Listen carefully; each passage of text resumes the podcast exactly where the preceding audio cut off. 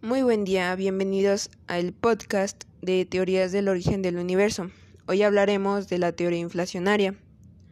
Mi nombre es Sandra Vanessa Martínez Gutiérrez. En este capítulo les vengo a hablar de una gran teoría llamada la teoría inflacionaria, en donde hablaremos en qué consiste, los personajes que influyeron y los puntos importantes.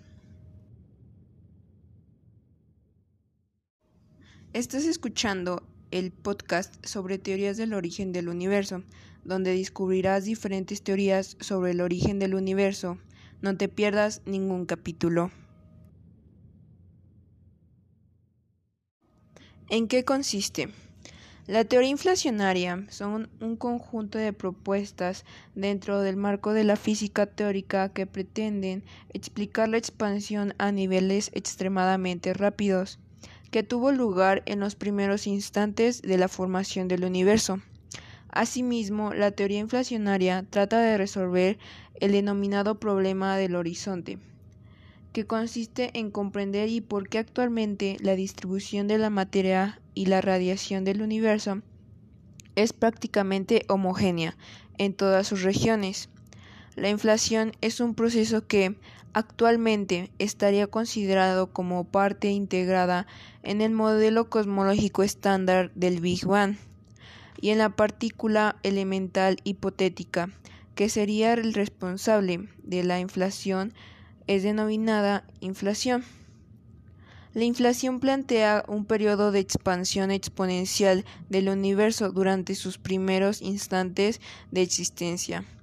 Es importante tener en cuenta que la expansión sería exponencial porque la distancia entre dos observadores fijos se incrementa de forma exponencial debido a la métrica de la expansión del universo, es decir, las condiciones físicas desde el modelo al siguiente serían constantes, lo que conlleva altos niveles de simetría.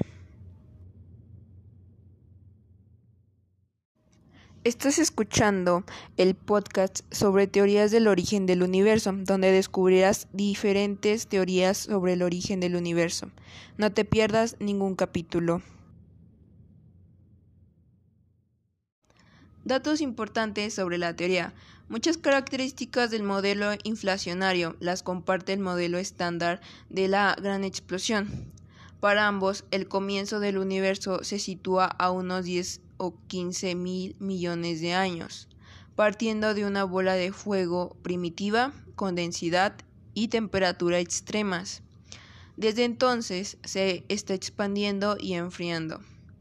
Esta descripción ha permitido justificar muchos aspectos del universo observado, entre ellos el corrimiento hacia el rojo de la luz procedente de las galaxias lejanas la radiación cósmica de fondo de microondas y la abundancia primitiva de elementos ligeros.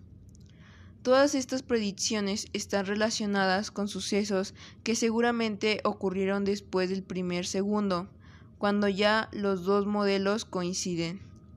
Hasta hace unos cinco años eran pocos los intentos serios para describir cómo era el universo del primero segundo se creía que la temperatura en este periodo debía superar los 10 millones de grados Kelvin y apenas si se sabía algo de las propiedades de la materia en tales condiciones.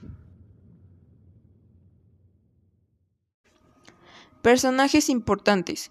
La inflación fue propuesta en 1981 por Alan Wook como un mecanismo para resolver estos problemas.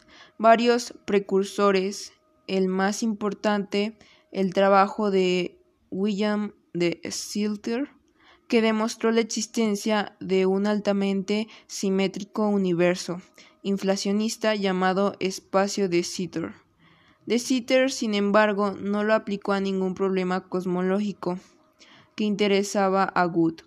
Contemporáneo con Good, Alexei Starovich, argumentó que las correcciones cuánticas de la gravedad reemplazarían la singularidad inicial del universo, con un estado de expansión exponencial.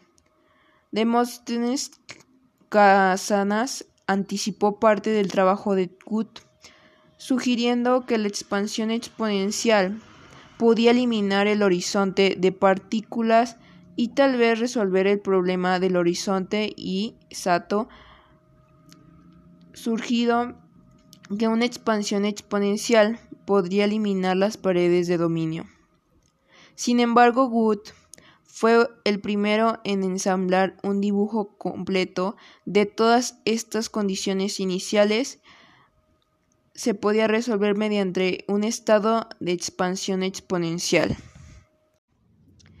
En este episodio hablamos acerca de esta gran teoría que logró un gran impacto en las creencias de muchas personas y nos da indicios de cómo podría ser el inicio de nuestro universo, pero a pesar de todo sigue siendo una teoría, lo cual significa que no ha sido comprobada.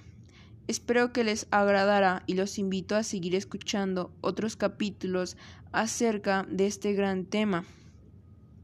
Solo hay un bien, el conocimiento, solo hay un mal, la ignorancia. Sócrates.